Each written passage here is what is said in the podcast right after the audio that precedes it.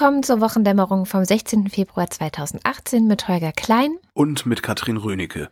Ich schiebe voraus, ich habe tatsächlich, wir nehmen am Donnerstagabend auf. Ich bin am Samstagabend so gegen 20 Uhr oder sowas ins Bett gegangen, weil ich ein wenig fiebrig war, also erhöhte Temperatur hatte. Und heute ist der erste Tag, wo die Temperatur wieder auf normal ist. Äh, oh das heißt, ich äh, bin äußerst fahrig noch und bräsig und äh, habe auch nicht mich in gewohnter Detailtiefe und so auf die Sendung vorbereiten können. Ich habe ein paar Themen mitgebracht, aber das wird mit Sicherheit jetzt nicht irgendwie so ein Feuerwerk des guten Journalismus. ja. Entschuldigung. Ja, wollte ich nur gesagt haben vorher, also dass nicht jemand denkt, so was labert der denn da für einen Scheiß? Kann sein, ich heute nur Scheiß laber. Gut, dann haben wir das auch schon mal geklärt. Frohes neues Jahr erstmal, Heugi. Frohes neues Jahr. Es ist nämlich buddhistisches Neujahr. Und in China ist jetzt auch ein neues aber. Jahr. Ja, das was ist jetzt? Das Jahr des Hundes. Ja, des Hundes. Das ist mein Jahr. Mein Jahr. Ich bin Hund. Ich bin ähm, von chinesischem äh, Sternzeichen Hund.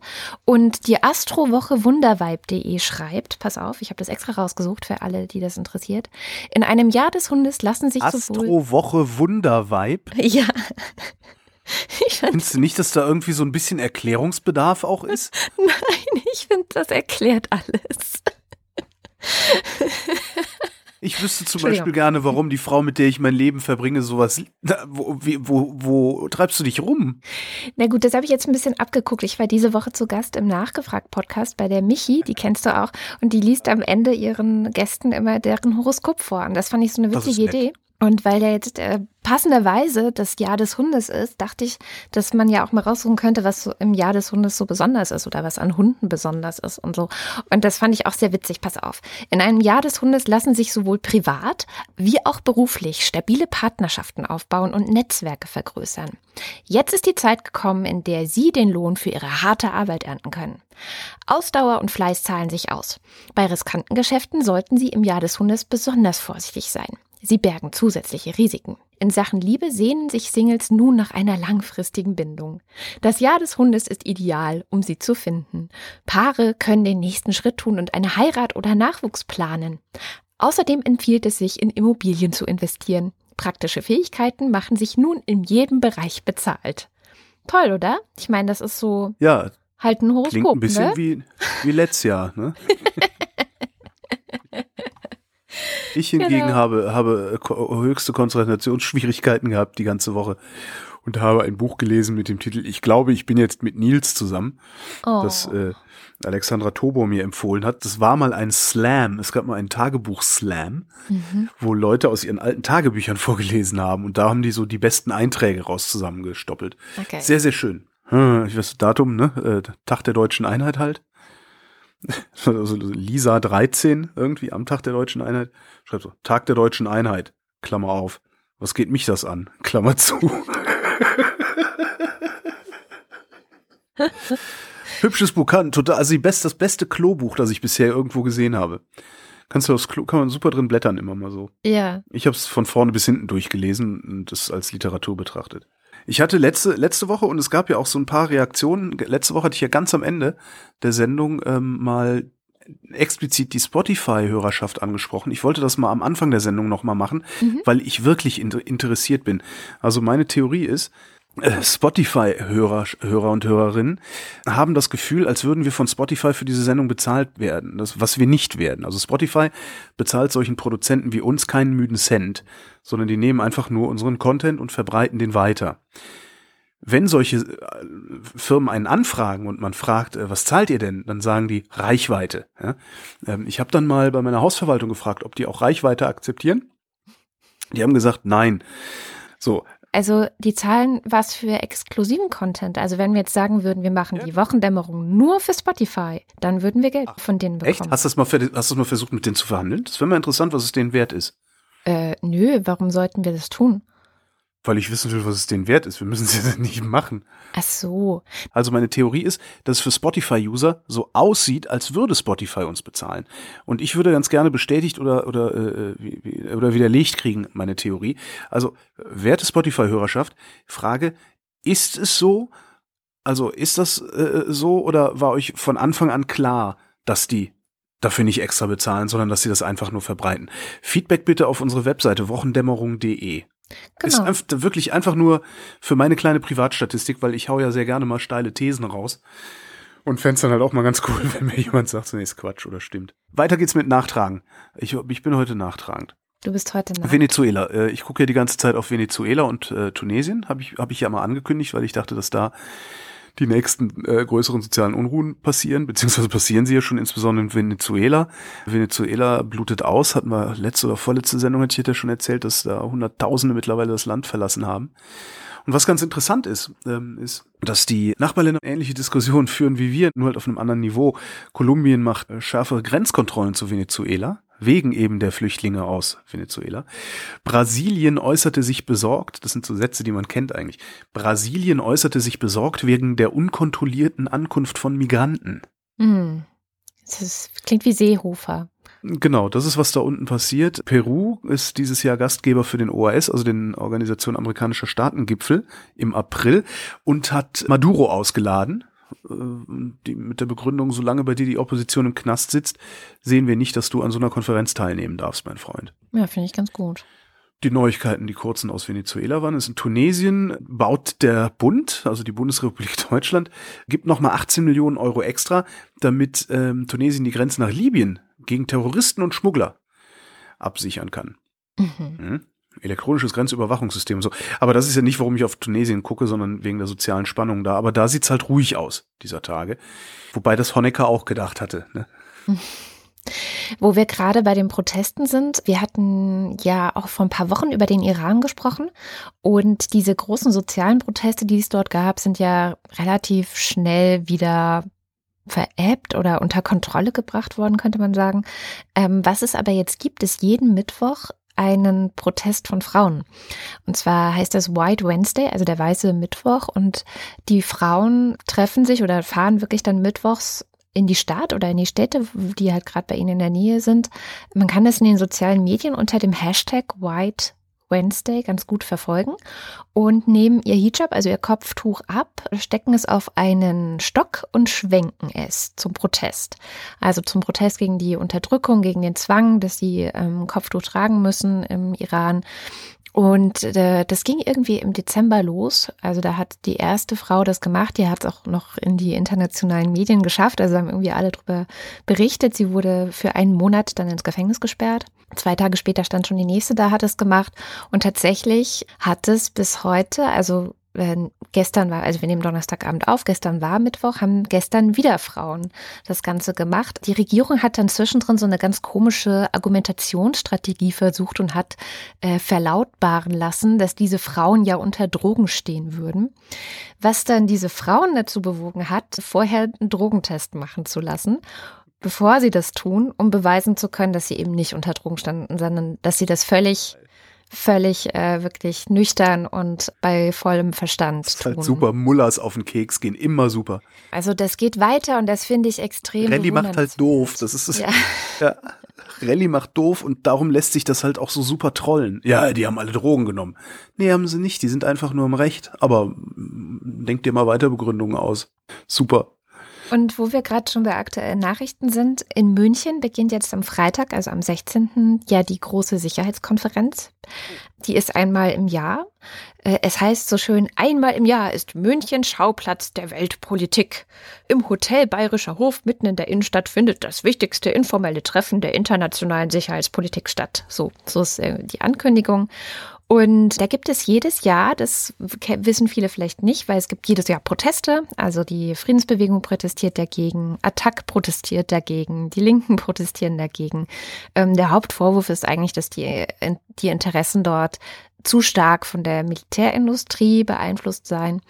Davon kann man halten, was man will. Aber was es auch jedes Jahr gibt, ist so ein Report, also der Munich Security Report, der auch veröffentlicht wird, den jeder lesen kann. Der hat dieses Jahr 88 Seiten. Über die Webseite des Bundesverteidigungsministeriums kommt man da auch irgendwie ran. Und die erste Zwischenüberschrift in diesem Report lautet, und das fand ich ein bisschen apokalyptisch, die Welt am Abgrund? Fragezeichen. Du weißt doch, wenn Überschriften mit Fragezeichen enden, ist in der fast immer die Antwort nein. Ja, fast immer, aber sie sind sehr, sehr, sehr besorgt. Und besonders bemerkenswert ist dieses Jahr, wie oft Donald Trump erwähnt wird oder wie oft erwähnt wird, dass diese ganze Welt und auch Sicherheitslage sich signifikant geändert hat, weil Donald Trump Präsident der USA ist. Also sie sagen halt, ja, viele Jahre lang war eigentlich die Rolle der USA, dass sie das Gute in der Welt so darstellen wollen. Also dass ihre eigene Definition ist, sie bringen Demokratie, sie bringen Menschenrechte und das mit der Trump-Regierung, das sich halt geändert hat, also der ganze Ton sich auch geändert hat. Ja. Weiter heißt es eben auch dann, dass sie das nicht nur bei Trump sehen, sondern dass es eigentlich ein Symptom ist für Entwicklungen, die auf der ganzen Welt stattfinden. So der starke Nationalismus, ähm, Populismus, dass Staaten sich auch so abschotten, also America First.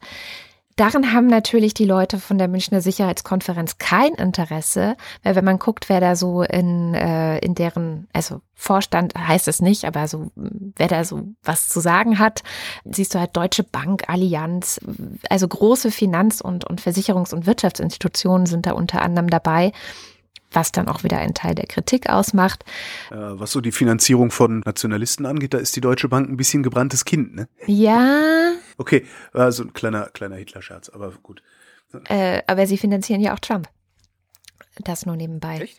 Ja, ja, der hat ja Schulden bei denen. Oh. Jedenfalls machen die auch immer so ein Ranking der Top 10 Sicherheitsrisiken für die Welt. Das ist ganz interessant. Also, Sie sagen erstens, dass China gerade das Vakuum füllt, was Trump geschaffen hat, also das Machtvakuum in dieser Welt. Das hatten wir ja auch schon in der Sendung. Ja, die USA wollen sich nicht mehr verantwortlich für alles fühlen, also kommt China und sagt, cool, wir finden das gut, wenn wir uns für alles verantwortlich fühlen können. Inklusive natürlich auch militärische Ausbreitungen auf der Welt, vor allem in Afrika. Dann äh, das zweite Risiko, was Sie sehen, nennen Sie Accidents. Also das sind so versehentliche Taten, die dazu führen könnten, dass irgendwas ganz Schlimmes passiert. Stichwort Trump versus Nordkorea, also der hm. dieser Atomstreit, aber auch, was ist zwischen USA und Russland in Syrien da los? Was, was könnte das noch an Eskalation bedeuten?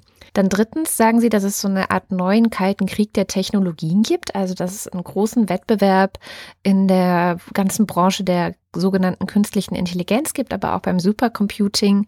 Warum das eine Sicherheitsbedrohung ist, habe ich jetzt nicht so ganz verstanden, aber wahrscheinlich geht es auch darum, das steht dann da wahrscheinlich nicht, einfach nur nicht drin, dass die Länder sich auch immer mehr ausspähen gegenseitig und diese Technologien natürlich auch benutzt werden, um Informationen über den Feind zu sammeln und ähm, ja und sie werden vor allem immer billiger. Ne? Ja, genau. Sie werden halt immer billiger. Also ist halt ist, ja so ein Supercomputer vor zehn Jahren oder vor 15 Jahren noch äh, exklusiv solchen Ländern wie der Bundesrepublik, den USA, Japan und sowas vorbehalten war, kann sich halt heute jeder komische Feldwald- und Wiesendiktator so einen ausgemusterten Supercomputer kaufen. Ne? Vielleicht deshalb. Was mich überrascht hat, an vierter Stelle nennen sie Mexiko, wo ich so dachte, hä? Aber das, das meinen sie halt irgendwie vor allem in, aus ökonomischer Sicht.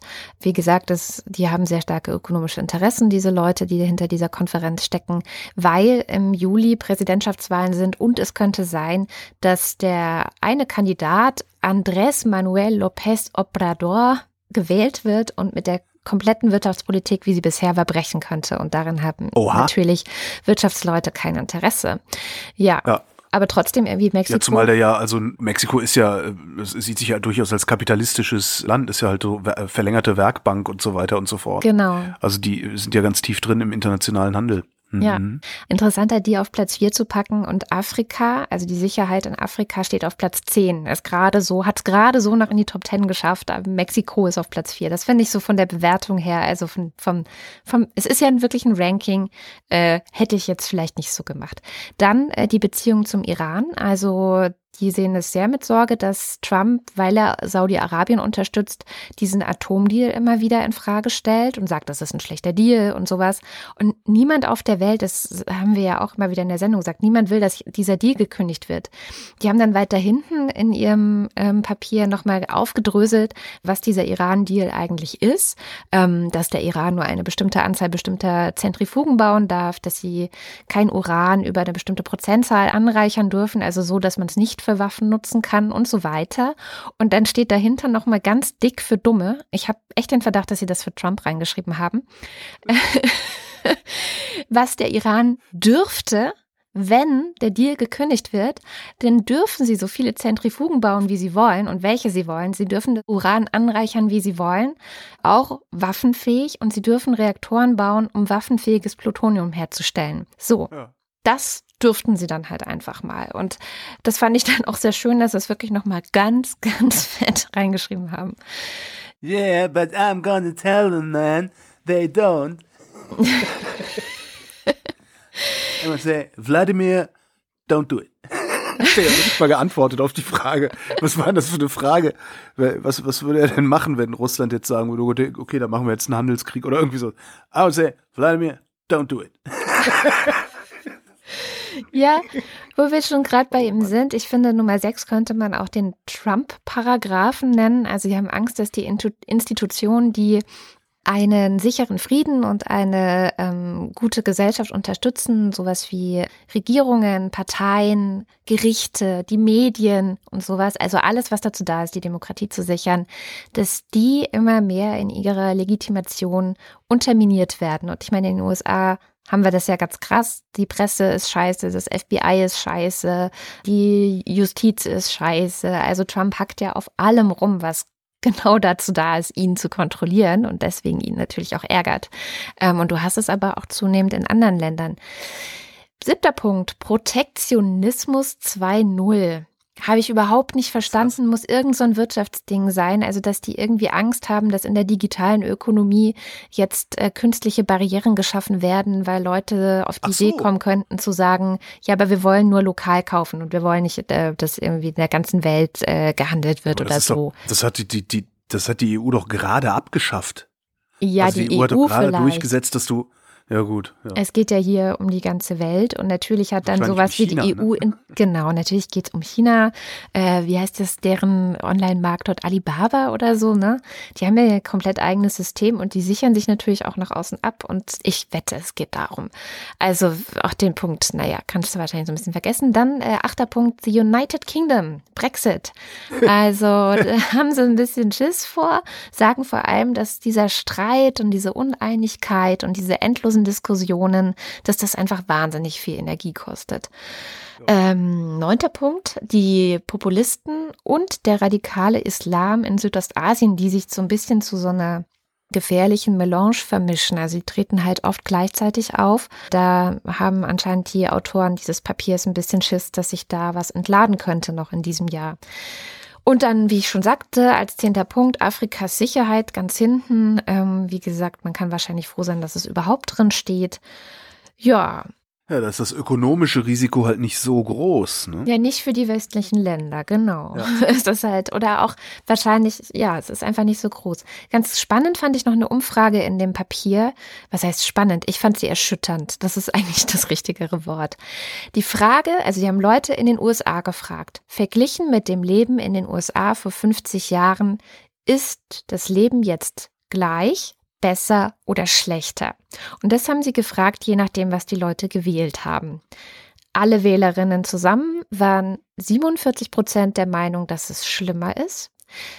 36 Prozent waren der Meinung, dass es besser ist. Und 13 Prozent finden, es ist genauso. Jetzt pass auf. Die Clinton-Wählerinnen finden es heute zu 19 Prozent schlimmer als vor 50 Jahren, zu 59 Prozent besser und gleich 18 Prozent. Und jetzt kommt's, die Trump-Wählerinnen finden es heute zu 81 Prozent schlimmer als vor 50 Jahren in den USA. Yo. Und, Yo. Und, und ich würde so eine Umfrage, ich würde sie so gerne mal hier bei uns in Deutschland sehen und auch aufgedröselt nach äh, Anhängerschaft der Parteien. Das könnte Jetzt doch mal so in Deutschland denn, machen. Wen haben die denn danach gefragt? Nur 80-Jährige? Also, wir wollen ja wissen, wie es vor 50 Jahren war. Kannst du da heute mal irgendwie einen von diesen Schwachmaten, die, die, so, die da so bei diesen ganzen hier AfD-Pegida-Kundgebungen stehen, kannst du ja mal fragen. Finden Sie, dass es vor 50 Jahren hier besser war? Ja, ja, genau. Das glaube ich ja. nämlich auch, dass die das sagen werden. Ich glaube, das ist so ein typisches. Kann gut also, sein, aber das ist ja. Es wird ja auch immer wieder festgestellt, dass was diese Leute eint, auch hierzulande, also was so Anhänger von populistischen Parteien eint, ist ja dieses Phantasma, dieses ja, eine diese Sehnsucht Angst. nach einer Vergangenheit, die es nie gegeben hat. Ja. ja, genau. Früher war alles besser und heute ist alles unsicher und viel, viel schlimmer und das ist schon krass. Naja. Früher hat meine Mama noch mein Zimmer aufgeräumt. da war alles besser. Vor 40 Jahren, da war alles besser. Ja. Da habe ich jeden Tag was zu essen gekriegt. Wenn ich geschissen habe, kam einer, hat mir den Hintern abgewischt und das Zimmer war auch mal auf magische Weise aufgeräumt. Hm. Ja. Ja, das dazu. Und dann ähm, wollte ich was empfehlen. Also falls ihr gerade in München seid, die ihr das jetzt hört, es gibt nämlich in München gleichzeitig auch noch eine Gegenveranstaltung. Das ist die Münchner Friedenskonferenz. Die ist auch jedes Jahr. Die startet auch am Freitag, den äh, 16. Also da kann man dann einfach vorbeischauen. Das kostet 10 Euro für das gesamte Wochenende. Es werden Vorträge gehalten, es gibt Workshops und es geht halt die ganze Zeit vor allem darum, wie kann man die Welt friedlicher machen. Natürlich beschäftigt man sich auch mit Trump, natürlich beschäftigt man sich auch mit den Konflikten.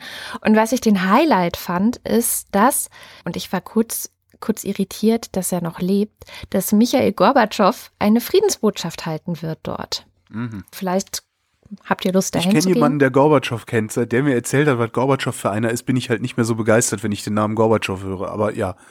Was heißt okay. begeistert? Ich meine, äh, was heißt begeistert oder nicht? Es ist halt eine schöne Symbolkraft oder so. Also ja, okay. den kennt man halt, aber ich habe ich hab wirklich so, ach, der lebt noch, habe ich kurz gedacht, peinlicherweise. Erstmal in der Wikipedia geguckt, oh ja, der lebt noch. Hm, na gut. Es wäre auch ein bisschen strange gewesen, wenn diese Friedenskonferenz jetzt einfach so ins Programm geschrieben hätte, Michael Gorbatschow hält eine Friedensbotschaft, aber lebt er gar nicht mehr. Naja, genau, also falls ihr da hingeht, ähm, könnt ihr mal berichten, was da so, was da so passiert ist. Das fände ich nochmal ganz interessant. Mir ist München persönlich ein bisschen zu weit. Äh, wo du bei Tod bist, Morgen Zwangirai ist gestorben, äh, der ehemalige Ministerpräsident von Simbabwe. Ich weiß nicht, ob du dich daran erinnerst. Ich hatte ja, ja so ein kleines Simbabwe-Referat hier gehalten, da kam Zwangirai auch drin vor. Der ist die Woche verstorben fiel mir nur gerade so ein, wo du das sagtest. Und wenn ich schon mal in Afrika bin, Donnerstag diese Woche hat der südafrikanische Präsident Jakob Zuma endlich mal eingesehen, dass es vielleicht doch besser wäre, zurückzutreten, nachdem also praktisch die komplette südafrikanische Bevölkerung ihn scheiße findet, mhm. äh, seine eigene Partei, der African National Congress, ihn scheiße findet und alle möglichen Drohungen ausgesprochen hat, äh, wenn er nicht jetzt einfach mal freiwillig zurücktreten würde. Und dann hat er noch zwei Wochen gebraucht, ist zurückgetreten und alle sind froh. Also irgendwie, ich habe nirgendwo lesen können, dass irgendjemand das bedauert, dass der zurückgetreten ist. Außer jetzt vielleicht eine Handvoll Leute, denen er, ähm, ja, wie nennt man das denn? Äh, seine Günstlinge oder yeah. sowas. Falls sich jemand fragt, warum er zurückgetreten ist, zwei spektakuläre Sachen gibt so spontan. Der hat äh, sein Privathaus äh, auf Kosten des Staates mal eben äh, restaurieren lassen, glaube ich. Also es stand schon da und er hat es weiter als ausbauen lassen, genau. Auf Kosten des Staates. Das Ganze hat 20 Millionen Euro gekostet. Er hat immer gesagt, nein, das ist, äh, das ist, weil ich ja jetzt als Präsident brauche ich mehr Sicherheit. Mhm. Gab dann ein paar Jahre später auch ein Gerichtsurteil, das gesagt hat, einen Scheißdreck brauchst du, du zahlst jetzt mal irgendwie, weiß ich nicht, sieben Millionen zurück oder irgendwie so. ähm, und dann hat er, das fand ich immer die schönste Geschichte über äh, Jacob Zuma oder Jakob Zuma, ich weiß gar nicht, wie man ihn ausspricht. Der ist Zulu. Zulu sind äh, polygam. Mhm. Der hat, glaube ich, vier Frauen und hat einfach mal aus dem Polizeietat äh, elf Autos für seine Frauen gekauft. Wow. ist cool, ne? Oh mein Gott. Ja, also der Typ war halt auch auch äh, wahnsinnig korrupt. Also das, der, ja, der, der war halt korrupt. Der, der war schon korrupt, bevor er Präsident geworden ist. Der war mit Sicherheit auch korrupt, als er Präsident war. Ja, also furchtbar also, tatsächlich. Naja, und der ist jetzt jedenfalls zurückgetreten. Sein Nachfolger wird äh, Cyril äh, Ramaphosa ist ein stinkreicher Unternehmer. Ich glaube, einer der reichsten Männer Afrikas ist es. Mhm. Und wenn du dir so in die Biografie von dem guckst, macht der tatsächlich den Eindruck, als wäre das jemand, der nicht Politik macht, um, um, um sie für sich selbst zu machen, sondern weil er Spaß daran hat. Äh, muss man dann halt mal gucken. Also ich behaupte mhm. mal, also er ist, bisher ist es noch nicht ruchbar geworden, dass er so einen Job machen würde, um äh, sich selbst zu bereichern. Aber wer weiß, ne? also reiche Präsidenten sind jetzt nicht unbedingt die beste Wahl. Das haben wir auch gelernt, die, ja, die Tage. Aber ja, das war so ähm, der Blick. Noch, noch ein Blick nach Afrika fällt mir ein. Schon wieder Afrika überall. Ähm, wollen wir über einen fahrscheinlosen ÖPNV reden? Nee, ne? Ähm, hast du Bock? Also ich habe jetzt nichts weiter dazu nee, vorbereitet. Ich, nee, das so. langweilt mich auch. Also es, das Aber langweilt mich auch tatsächlich. Tatsächlich hatte ich ähm, heute mal auf Twitter gefragt, ob die Leute eine Meinung zur SPD haben. Weil das hat mich diese Woche echt interessiert. Es ging ja schon letzte Woche los, Ende letzter Woche, dass das Personalkarussell irgendwie durchgedreht ist oder so. Und ähm, erst war Dietmar Gabriel hier raus, ne? Ja. dann ist Schulz hinterher, dann hat irgendwie Gabriel noch Schulz beleidigt oder zumindest so indirekt, weil seine das, Tochter. Ah, übrigens, äh, da, genau, seine Tochter. Seine Tochter. Ähm, du hast ja selber Kinder. Wäre ja. deine Tochter im Alter von drei Jahren oder dein Sohn im Alter von drei Jahren, wäre viel? überhaupt irgendein Kind äh, im Alter von drei Jahren in der Lage zu sagen, jetzt kannst du ja wieder mehr Zeit mit mir verbringen als mit dem Mann mit den vielen Haaren im Gesicht? Sagen Dreijährige sowas? Könnte schon sein. Würde ich jetzt nicht kategorisch ausschließen. Könnte passieren. Echt nicht. Kommt auf das Kind Schade. an. Ich habe nämlich den Verdacht, dass Gabriel sich diesen Satz aus dem Arsch selber hat. ausgedacht hat. Ja. ja, selbst, also ob so oder so, ist ja völlig egal. Er hat ihn gegenüber der Presse verlauten lassen und das ist ja, Ja. wohl unmöglich. Also, Jo. das fand ich so unfassbar arschlos, aber na gut. Schulz dann auch weg und dann hieß es, okay, jetzt wird Andrea Nahles äh, Vorsitzende oder sei es sogar schon. Dann hieß es, nein, sie doch nicht. Der Olaf Scholz wird das jetzt. Und also irgendwie, es war so, so ein großes Durcheinander. Also ich glaube, der letzte Stand, ich weiß nicht, ob es sich schon wieder geändert hat und ich habe es noch nicht mitbekommen, war, Andrea Nahles wird beim nächsten Parteitag als Vorsitzende gewählt und bis dahin macht Olaf Scholz den Job kommissarisch. So. Und ich fand aber interessant zu fragen, was, was unsere Hörerinnen und Hörer davon halten.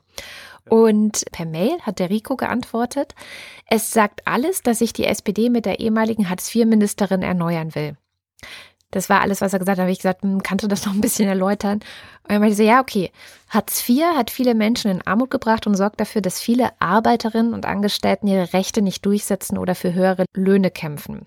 Menschen gehen krank auf Arbeit, gab es übrigens gerade wieder eine neue Studie, dass super viele Menschen krank auf Arbeit gehen, machen unbezahlte Überstunden, denn es droht Leiharbeit oder der Verlust der gesamten Ersparnisse. Viele der SPD-FunktionärInnen haben noch nicht eingesehen, dass Hartz IV die Axt am deutschen Sozialstaats- und Wohlfahrtsversprechen war. Frau Nahles war lange Zeit die zuständige Ministerin für Hartz IV, für Leiharbeit und befristete Verträge. Ministerin für Hartz IV, Leiharbeit und befristete Verträge, finde ich das ein schönes Und Heimat. Moment, das ist der andere Typ. Ähm, sie hat das brav umgesetzt und noch nicht mal kosmetische Verbesserungen angemahnt. Daher kann sie kein glaubwürdiger Neuanfang für die SPD sein. So viel von Rico. Und in ein ähnliches Horn bläst Bernhard Barkmann auf Twitter, der schreibt, die SPD steht in meinen Augen nicht mehr vor einer Zerreißprobe, sondern sie ist offensichtlich bereits zerrissen. Und das hat viel mit Hartz IV und der etablierten Linkspartei zu tun. Zurzeit ist sie auch nicht wirklich regierungsfähig. Die Mitglieder spüren das und lehnen die GroKo deshalb ab. Und dann hat noch äh, David Steinkopf geschrieben, der Vorstand gehört zu mindestens 75 Prozent ausgetauscht und nicht mehr durch die Vorgänger bestimmt. Was ich gar nicht wusste, dass die durch die Vorgänger bestimmt werden. Hä? Das wusste, das weiß ich auch nicht. Das ist ja auch also Aber völlig. ich, das ist so genau was, was ich ja auch denke. Weißt, ich bin 48 Jahre alt. Ne? Wenn ich jetzt so 20 Jahre zurückdenke, ne? Mhm. die Leute, die da jetzt gerade was zu sagen haben, die haben auch schon vor 20 Jahren was zu sagen gehabt. Mir kann doch keiner erzählen, dass mit so Typen wie mir sich eine Partei erneuern lässt. Ja. Das, Das mit kannst doch- das vielleicht mir schon, aber du, du wärst ja neu in der Partei. Äh, Ich bin. Ich, Also das äh, nein, meine ich ich. meine mit mir im Sinne von Typen wie mir, im Sinne von, wir, wir waren vor 20 Jahren schon da und haben schon was zu sagen gehabt. ja. Es ist jetzt, es reicht jetzt. Ja, tritt zurück. Du musst ja nicht abtreten. Ja, ich, weißt du, ich, ich sage ja nicht, geht, geht, verschwindet und haltet die Fresse und meldet euch nie wieder, aber setzt euch an den Rand, ja, und wartet, bis euch jemand fragt. Weil ihr habt Erfahrung und die könnt ihr gerne einbringen, aber zwingt euch nicht auf. Ich habe jetzt hier die Tage, ähm, erinnerst du dich an Ulla Schmidt, die Gesundheitsministerin aus Aachen, die immer so ein bisschen durch die Nase gesprochen hat. Ja. Ganz grauenhaft fand ich die immer. Und die ist äh, MDB für Aachen. Und dann haben sie da auch ein Mikrofon hingehalten, was jetzt mit der Erneuerung der SPD wäre. Ich bin gewählt worden, nicht um mich zu erneuern, sondern um Politik zu machen. Aha. Solange solche Leute da, da in irgendeiner Form irgendeinen Einfluss haben, kannst du diese Partei vergessen. Das ist eine Katastrophe. Das ist so eine Katastrophe.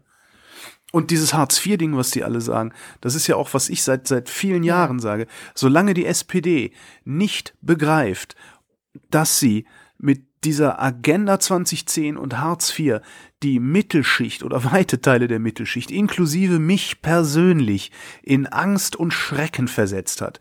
Solange die das nicht begreifen und tätige Reue zeigen, Ja, und nicht immer nur so, ja, aber wir haben doch jetzt so viel getan, wir haben den Mindestlohn eingeführt, ja, leck mir am Arsch. Und gleichzeitig wieder Ausnahmemöglichkeiten geschaffen. Ja, ne, Werkverträge und den ganzen Quatsch. Ja. Solange die nicht wirklich tätige Reue zeigen, sagen, Ne? Ja, einen Mindestlohn kriegen ja auch nur die, die überhaupt einen Job haben. Also ich meine, das ja. ist ja völlig Quatsch. Ja. ja. Dass, dass sie einfach sagen, Holgi, wir haben Scheiße gebaut. Hier ist unser Vorschlag, wie wir diese Scheiße wieder ausbügeln. Dass es nicht so werden kann wie vorher, ist mir auch völlig klar. Ja, ja? Dass du nicht mehr diese, diese äh, Sozialhilfekarrieren, äh, fünf Jahre Arbeitslosengeld, danach nochmal irgendwie acht Jahre Arbeitslosenhilfe, äh, dass das nicht mehr geht, ist mir völlig klar. Aber was da gerade passiert, das ist doch, dass sie das nicht begreifen, begreife ich nicht. Ich, ich hatte ja mal vor ein paar Monaten einen sehr netten Podcast mit äh, Christian Odendahl zum Thema Hartz IV, also 15 Jahre später, was hat es gebracht, ja. was hat es verändert und so. Und sein sein Hauptsatz, der mir im Kopf geblieben ist, und der ist Ökonom, und er betrachtet das alles durch die ökonomische Brille, war, ich kann nicht verstehen, dass wir nicht großzügiger sind. Ich kann es nicht verstehen, dass da also wirklich den Leuten nicht mehr gegönnt wird, wenn sie arbeitslos sind. Und das ist mir also auch echt ein Rätsel, weil wir könnten es uns das definitiv leisten. Arbeitslosigkeit war mal ein Schicksal. Ja, Heute genau. ist es selbst Schuld. Heute ist es Versagen. Und und wir haben, weißt du, gerade die ganzen Langzeitarbeitslosen, mir kann doch niemand sagen, dass wir die ganze Zeit eine Million Langzeitarbeitslose mit mir rumschleppen, weil die alle faul sind.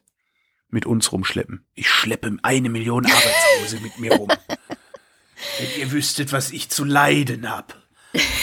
Boah, komm hier, lustige, schnell eine nein, lustige nein, nein, Meldung. Nein, nein, nein, nicht. Das geht nicht, weil Ines muss das letzte Wort haben. Die hat nämlich sogar einen Audiokommentar geschickt.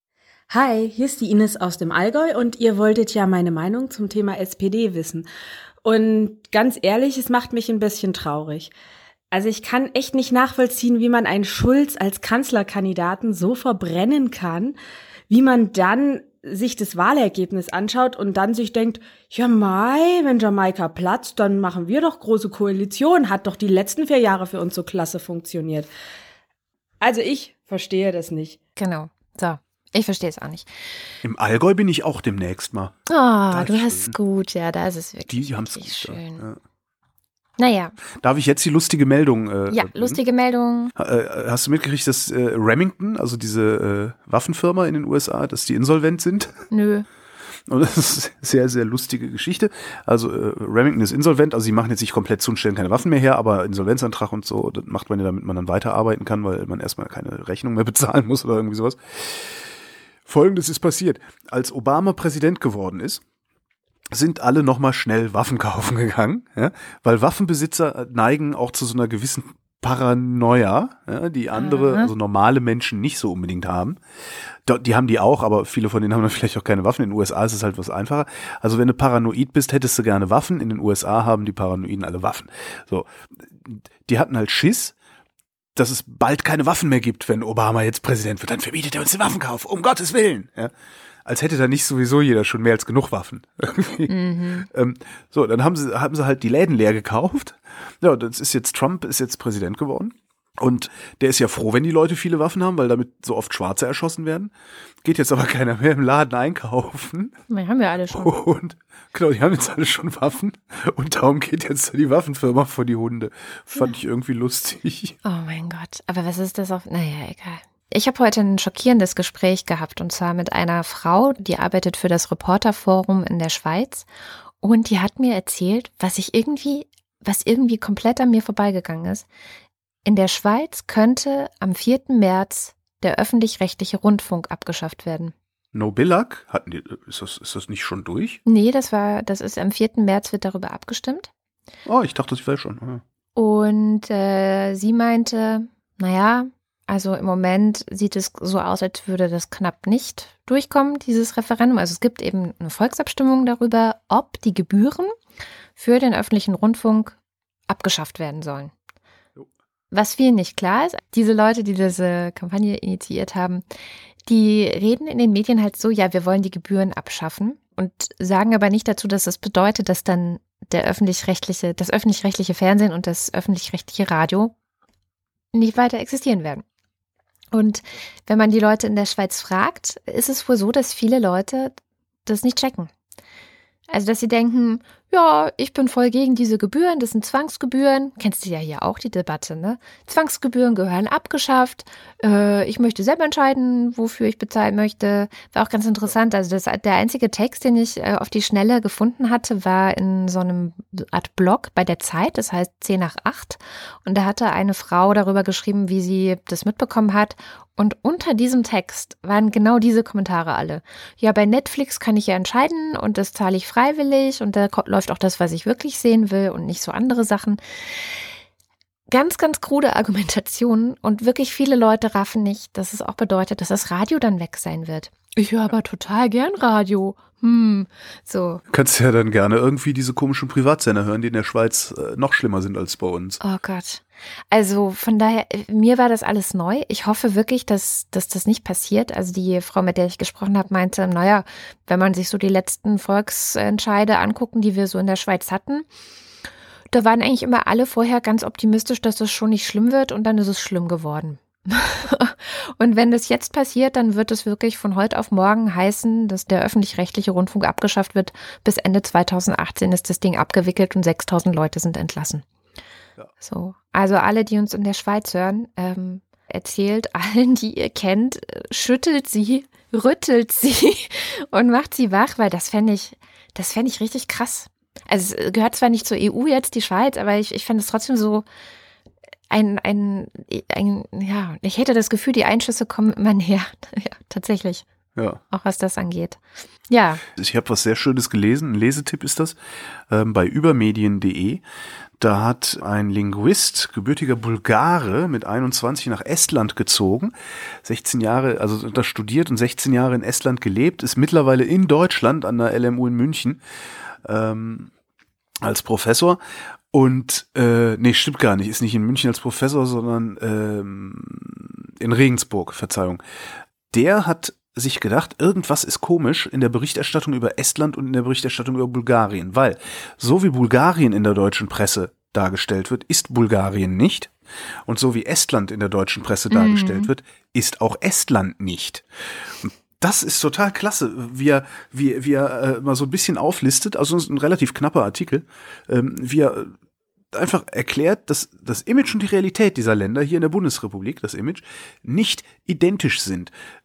Er identifiziert da so, so zwei Dinge. Das eine ist, er sagt, ähm, in Estland, ähm, also Gesellschaften sind die, die, Geschichten, die sie sich erzählen. Das moderne Wort, was alle um sich werfen, heißt Narrativ. Ja. Äh, das estnische Narrativ ist ein Erfolgs- und Opfernarrativ. Mhm. Wir hatten immer zu leiden unterm Russen, unter den Deutschen, unter den Polen, was weiß ich wem. Aber jetzt, jetzt sind wir die Helden. So. Und die Bulgaren haben ein Narrativ äh, vom Scheitern und von der Frustration. Ja, alles scheiße, oh, schlimm und so. Er sagt halt in Estland, da sind die Menschen staatstreu. Ja. Oder getrieben von Staatstreue. Und in Bulgarien sind sie getrieben vom Staatsverdacht.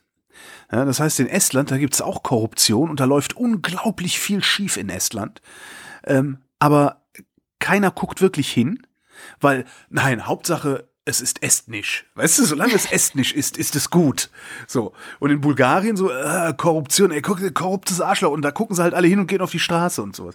Ein ganz toller Lesetipp ist das. Also ähm, der interessanteste Artikel, den ich die ganze Woche gelesen habe. Cool. Ja, ja einen Hörtipp habe ich auch noch. Äh, aber ich habe erst noch Wissenschaftsnachrichten. Na gut. Die habe ich nämlich letzte Woche schon verschoben und wenn ich die jetzt wieder verschiebe, dann halten mich die Leute für blöd. Es geht um ja, Sex. Nichts ist älter als die Forschung von gestern. Es geht um Sex. Und deswegen ist es auch heute noch interessant. In den USA werden irgendwie jedes Jahr Singles befragt zu ihrem Sexleben. Das ist so hm. eine riesig groß angelegte Studie, die einmal im Jahr erscheint. Und ich habe mal die zwei interessantesten Ergebnisse rausgepackt. Und zwar, was glaubst du, was das beste Sexalter für Männer ist? Ähm, das bedeutet, was glaubst du, wann Männer angeben, dass sie den besten Sex haben? Mit welchem Alter? Oh weia. Ich. Puh. Anfang 40. Okay. Und bei Frauen?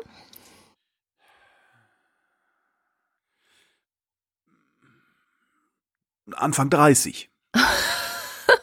Ich habe keine Ahnung. Ist lustig. Gesagt. Ja, aber ist lustig. Ähm, nein, also das beste Alter, also die Männer sagen, der, der beste Sex, den haben sie im Alter von 64 Jahren. 64. Wow. Und jetzt rate noch mal, was bei Frauen sein könnte. Äh, 73. du bist, die Tendenz ist genau richtig. 66, also noch älter. Das ist schon, das fand ich echt krass. Also, weil ich habe dann da, darüber nachgedacht, was bedeutet das denn eigentlich? Also, das. Da muss man ähm, keine Kunststückchen mehr machen in dem muss, Alter. Ja, aber man da weiß erwartet halt das auch, auch keiner mehr von einem. Man weiß halt aber auch viel mehr. Wir hatten jetzt gerade im Lieder Podcast auch diese Woche das Thema Sex und haben festgestellt, dass ganz viele Frauen war auch eine amerikanische Studie, ich weiß nicht, ob hier die Zahlen die gleichen sind, aber 30 Prozent der Frauen geben an, dass sie beim Sex Schmerzen haben. Und die meisten von denen sagen dann nichts. Sind die irre? Und es war auch gerade bei der Edition F, also auch hier in Deutschland gibt es diese Diskussion, dass Frauen oft Schmerzen beim Sex haben und nichts sagen. Und es einfach als normal empfinden, also so hinnehmen, also so, ne? Und, und von Orgasmen braucht man dann gar nicht reden, ist ja klar. Also das ist, wenn du Schmerzen hast, auch relativ unwahrscheinlich. Und da frage ich mich, ob vielleicht dieses hohe Alter sowohl Männer als auch Frauen sich irgendwie so einpendeln und, und so ein bisschen loskommen von diesen riesigen Erwartungen, die auf dir lasten, wenn du jung und schön bist. Und wenn du gerade so auf dem, auf dem Markt bist oder auf der Jagd bist oder so, ob das dann einfach alles weg ist und du tatsächlich einfach Sex hast, wie du ihn haben willst. Also das wäre jetzt meine These. Das war die eine interessante Nachricht. Die andere interessante Nachricht war, dass die Hälfte der Befragten angibt, dass sie es als Fremdgehen einordnen würden, wenn ihr Partner Sex mit einem Roboter hätte. Ich würde es als therapiepflichtig ansehen. Ey, das ist aber so ein Ding, wo ich mir noch nie Gedanken gemacht habe, ehrlich gesagt. Ich dachte so, oh, ist aber eine interessante Frage. Wie bewertet man denn eigentlich Sex mit einem Roboter? Das ist auch so eine ganz neue, bei der Wired gab es auch gerade einen Artikel darüber, es ist so eine ganz neue Denkrichtung, dass man sich wirklich über die Ethik der Sexroboter Gedanken macht oder was, da, was da so alles impliziert ist oder was auch an Datenschutz dann irgendwie wichtig ist. Weil manchmal haben die wohl auch Mikrofone, zum Beispiel, weil sie dann mit einer bestimmten Vibration auf Umgebungsmusik oder sowas reagieren können. Und es gab wohl schon den Fall, dass diese Mikrofone etwas aufgezeichnet und dann an eine übergeordnete Instanz, also so eine Cloud, geschickt haben. Es gibt mit Sicherheit therapeutische Anwendungsfälle für solche Gerätschaften. Ja. Aber, Entschuldigung, aber ich kann das nicht ernst nehmen, tut mir leid. Aber ich finde die ist Frage, ich ja, mein, aber das ist halt die Zukunft. Das ist die Zukunft, glaube ich. Ich Das glaube ist doch nicht wirklich. die Zukunft. Wer will denn so eine Zukunft haben? Ja, okay, dann kannst du, hast du endlich hast du dann irgendwie so ein, so ein, so ein Ding im Bett liegen, das sich genauso benimmt, wie du das in deiner Jugend immer in den Filmen gesehen hast und nicht suppt, die Fresse hält und nicht riecht. Das ist Genau, natürlich es vielleicht ganz praktisch. Aber nee, nicht. das ist doch keine Zukunft, die man haben will. Also, nee, kann ich mir nicht vorstellen. Wer so eine Zukunft haben will, hat keine Zukunft. Es gibt ja schon in Deutschland jetzt auch das erste Bordell mit solchen Real Dolls, also mit solchen Puppen. Ein Bordell mit Puppen. Mm. Es gibt sehr große, es gibt Foren. Ich habe dann, Also, äh, ich habe, Ja, äh, ich, ich weiß. Also das, ich kann mir auch sehr gut vorstellen. Wie gesagt, das, es gibt Sicherheit, es gibt mit Sicherheit therapeutische Anwendungsfälle. Es gibt mit Sicherheit viele Männer, die sind, die sind, äh, äh, also ich weiß, wie es war, erst mit 18 das erste Mal Sex gehabt zu haben, ja. Und ich kann mir vorstellen, wie das ist mit 25 oder mit 35 oder mit 45 noch keinen Sex gehabt zu haben. Und ich kann mir sehr gut vorstellen, dass du es dann nicht auf die Reihe bringst, das mit einer echten Frau irgendwie hinzukriegen, wenn da nicht ein sehr, sehr gutes Vertrauensverhältnis da ist und sehr, viel- sehr viel Offenheit. mm. Ähm, aber so eine Puppe oder so eine Maschine, die löst dein Problem ja nicht. Tja, naja, vielleicht äh, könnt ihr ja mal so sagen, wie ihr das seht. Also, weil mich würde echt interessieren, dieser Punkt mit dem Fremdgehen. Also, ist es Fremdgehen, wenn man Sex mit einem Roboter? Also, das beschäftigt mich total. Ich habe keine Ahnung.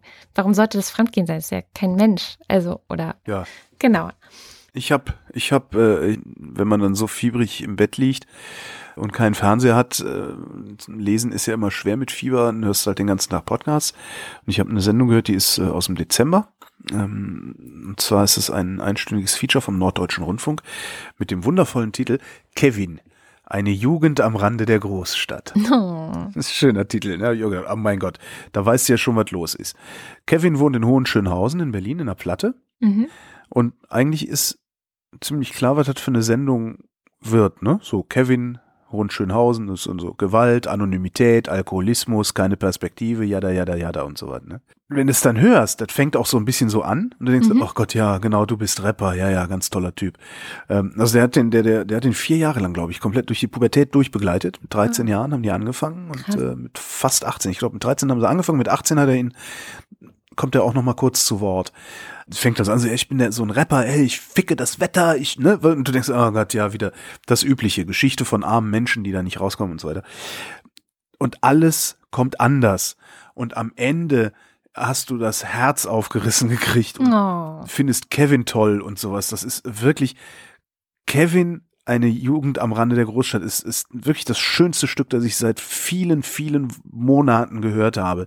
Und was ich dann außerdem so gut finde, ist, das porträtiert halt normale Leute. ne? Mhm. Also diese Lebenswelten, in die äh, äh, unser eins aus unseren Innenstadt-Altbauwohnungen, wenn wir da rausgucken, dann sehen wir dieses Leben ja in der Regel gar nicht. Wir müssen uns ja sehr anstrengen, um da überhaupt mal hinzublicken in diese Welten. Das ist so, weiß nicht, hast du damals Neun Stockwerke Deutschland und Neun Stockwerke Neues Deutschland gehört? Mhm. Auch, dann, dann habe ich drei, drei einstündige Features äh, als Hörtipp jetzt hier. Also neun Stockwerke Deutschland, das ist tatsächlich ein, so ein sozialer Wohnungsbau, also neun Stockwerke, großes äh, Ding, irgendwo im Ruhrgebiet. Und die sind, ich glaube, zehn Jahre danach haben die praktisch das gleiche Feature nochmal gemacht, sind nochmal ein Jahr lang durch das Haus marodiert und haben mit den Bewohnern geredet. Und halt äh, Kevin. Also super. Ja, toll zu hören. Und damit wäre ich dann auch Am Ende. fertig. Dann sind wir am Ende. Wir sind am Ende. Na gut. Am Ende, wie immer, der Hinweis auf unsere äh, Steady-Seite. Also wer den Podcast mag, wer gerne möchte, dass es ihn weiterhin gibt, der sollte ein Abo dafür abschließen. Damit äh, sichert ihr unser Fortbestehen. Und wenn ihr sogar ein Fanclub oder Ultra-Abo abschließt, dann werden wir euch zusammen mit den anderen Ultras und den anderen Fanclub-Mitgliedern am Ende der Sendung vorlesen. Und genau das machen wir nämlich wieder jetzt. Stephanie Brown, Roger Eberling, Carsten Eckert, Christopher Etzel, Benjamin Harnack, Nico Hebel, Martin Heine, Katharina Hüll, Caro Janasch, Matthias Johansen, Moste Tecki, Christopher Riedel, Michael Salz, Jörg Schickis, Roman Schlauer, Lars von Hof-Hunold, Lars Wagner, Justus Wilhelm. De Leon da Cruz Oliveira, Das waren die Ultras. Jetzt kommt der Fanclub. René, Jonas Aust, Johannes Bauermann, Miriam Bechtle, Florian Beisel, Matthias Bergmann, Evita Blei, Andreas Buckisch, Alexander Bonsack, Jan Böske, Birgit Bülow, Felix Bültmann, Jürgen Tschnarek,